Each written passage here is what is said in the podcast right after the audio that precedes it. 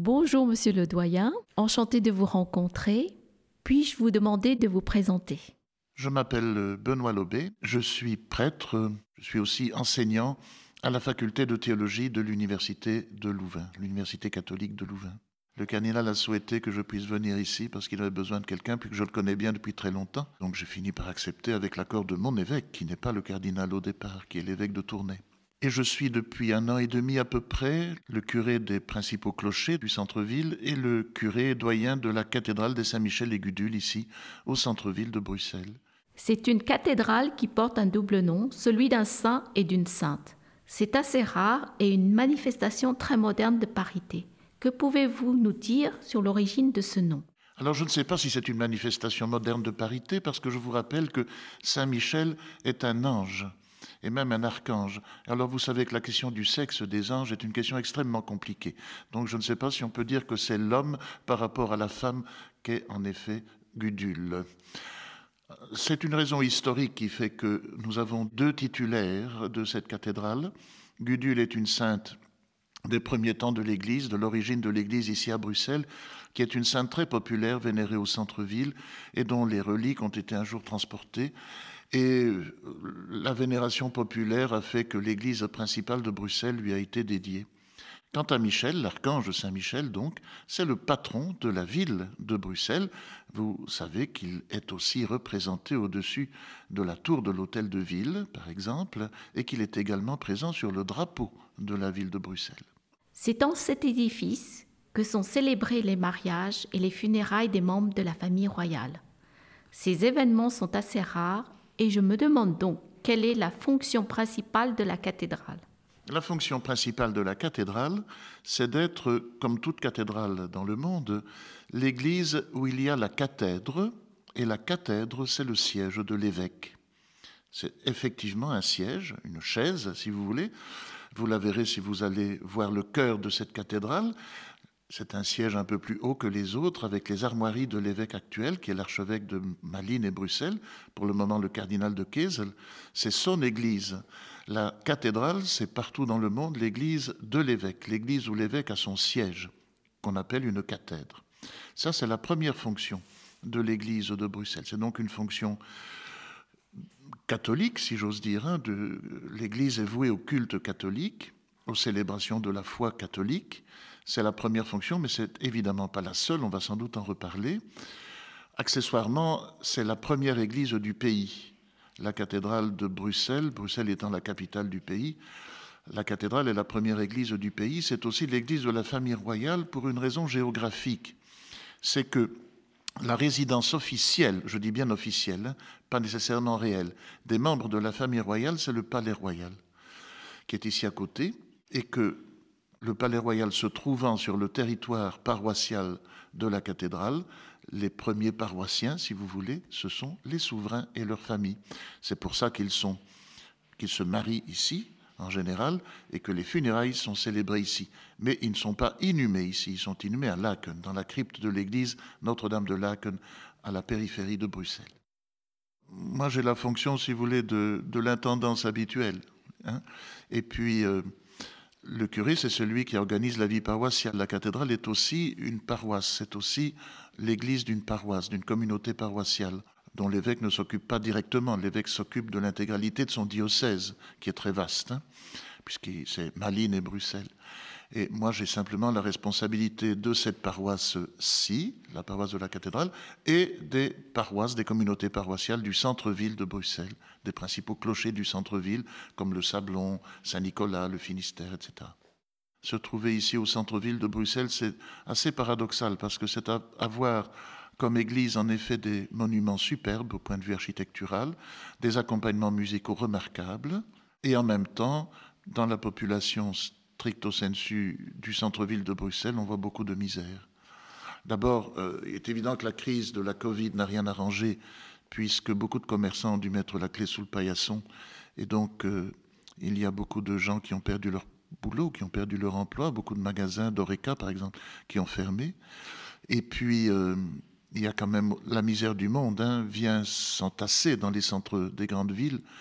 Et donc, on a ce paradoxe d'avoir des églises remarquables, des architectures formidables, des, accompagnements musicaux extraordinaires, et en même temps à gérer aussi une grande misère sociale et, une fragilité économique de plus en plus grande ici dans les centres-villes. On fait le grand écart, oui. Oui, oui, mais oui, c'est la vie chrétienne comme ça. Hein. La, vie chrétienne a, a pour principe d'accueillir tout le monde. Il y a quelques SDF habitués et qui trouvent pendant la journée un peu de chaleur dans la cathédrale. Ils sont plutôt des amis, si vous voulez. Nous avons un système d'accueil et un relais près de la Grand Place qui dépend du doyenné, qui est une antenne sociale qui s'appelle BAPO, Bruxelles Accueil Porte Ouverte, où là nous avons euh, des bénévoles et des professionnels rémunérés qui travaillent à accueillir le tout venant des gens qui sont sans repère, pas nécessairement sans repère économique, mais quelquefois sans repère psychologique, et qui ont besoin d'écoute d'abord, d'accueil et peut-être d'un suivi social qui se fait là avec beaucoup de sérieux.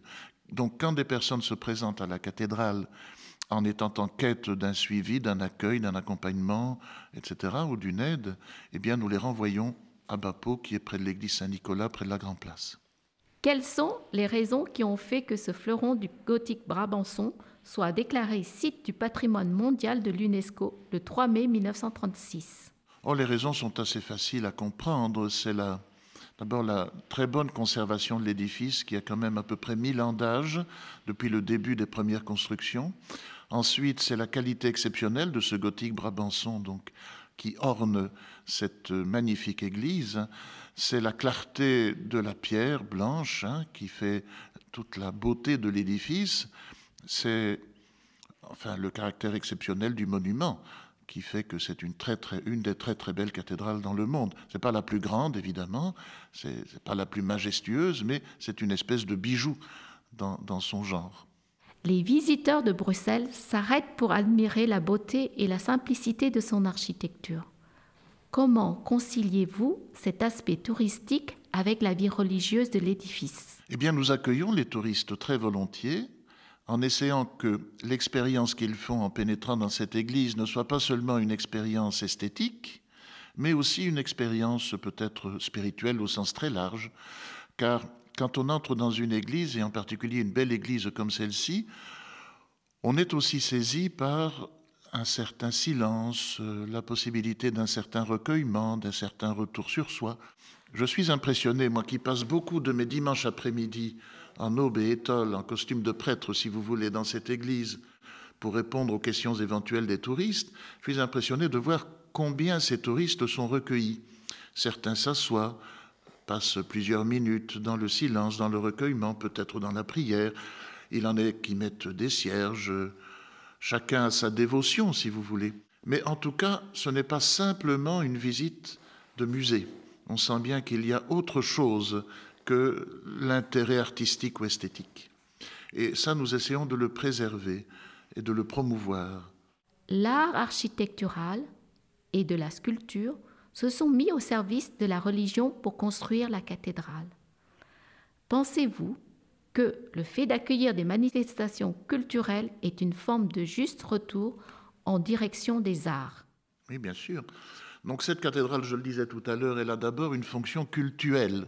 Hein. c'est une église, et ça le restera, c'est une église du culte catholique de rite latin, c'est l'église de l'évêque, et donc les grandes célébrations liturgiques de la foi catholique ont lieu ici pour le diocèse de Bruxelles, par exemple la messe chrismale, la messe durant laquelle on bénit les huiles, les ordinations, quand on ordonne des prêtres ou des diacres, généralement c'est ici. Euh, évidemment, les grandes célébrations des grandes fêtes comme Noël, Pâques, la Toussaint, etc. Et puis tous les dimanches et tous les jours, il y a la célébration de l'Eucharistie. Mais il y a une deuxième vocation de cette cathédrale, et vous venez de la souligner, c'est sa vocation culturelle. C'est une église qui est faite aussi pour les beaux-arts, d'abord parce que les beaux-arts l'ont beaucoup orné au cours des siècles, au cours de l'histoire, en y ajoutant des tableaux de grande valeur, en y ajoutant des ornements de toutes sortes de grande valeur. Et puis, évidemment, euh, nous avons la musique. Nous avons des orgues magnifiques. Depuis 20 ans, les orgues Grenzing, qui sont parmi les plus belles d'Europe, qui sont des orgues très puissantes et qui sont en même temps très subtiles.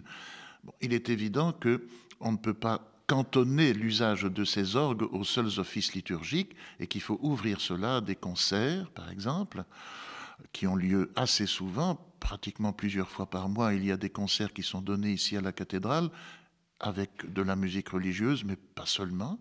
Il y a aussi régulièrement des expositions d'artistes, peintres. Euh, nous ouvrons le déambulatoire, par exemple, à ces expositions. Et si vous allez voir, pour le moment, nous sommes dans une période préparatoire à Noël, eh bien, nous exposons des crèches de toutes sortes de parties du monde. Euh, il y a beaucoup de communautés chrétiennes d'origine étrangère à Bruxelles. Hein. il y a des gens chrétiens qui viennent du Japon, de la Corée, de la Chine, euh, de l'Afrique évidemment, de l'Amérique du Sud, etc. Et nous proposons à ces communautés de venir montrer leur crèche, ce qui est une manière aussi de montrer leur culture et leur pays à travers la représentation traditionnelle de la crèche. Donc pour le moment, c'est ça qui est exposé ici dans cette cathédrale. Mais il y a toutes sortes de manifestations culturelles au fil de l'année et c'est une vocation tout à fait nécessaire de cette cathédrale.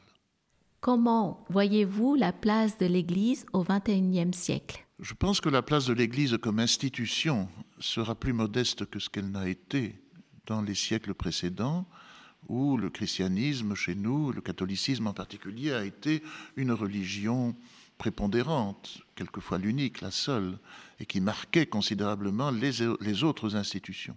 Ça, c'est fini. Donc c'est une place nécessairement plus modeste, je dirais. L'Église elle-même se définit souvent comme un sacrement. Un sacrement, c'est un signe que l'on donne aux gens. C'est un signe efficace, un signe qui fait ce qu'il dit, un signal si vous voulez.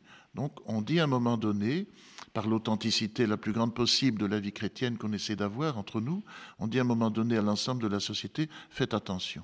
Faites attention à la qualité de votre vie spirituelle. Ne vous laissez pas submerger par les préoccupations matérielles ou matérialistes. par exemple, ça va être Noël, ne vous laissez pas bouffer parce que vous allez bouffer. Hein. Mais euh, il y a autre chose, il y a une dimension spirituelle qui est nécessaire, cultivez-la. Euh, faites attention aux pauvretés. Regardez, il y a là à côté de vous des gens qui n'ont rien du tout, et on ne peut pas vivre dans une société normale sans s'en préoccuper, etc., euh, etc. Donc c'est un petit signal que l'on donne comme ça, modeste, mais réel. Nous vous remercions, Audrey et moi, d'avoir accepté de nous recevoir et de répondre aux questions ce matin. C'est formidable d'apprendre un peu plus sur vous et sur votre cathédrale. Merci. Une cathédrale au XXIe siècle, une interview du doyen Lobé par Piquet Bandit au sujet de la cathédrale de Bruxelles. Un montage et une réalisation d'Audrey Hanson, une production Inspiring Culture et Little Tower Podcast.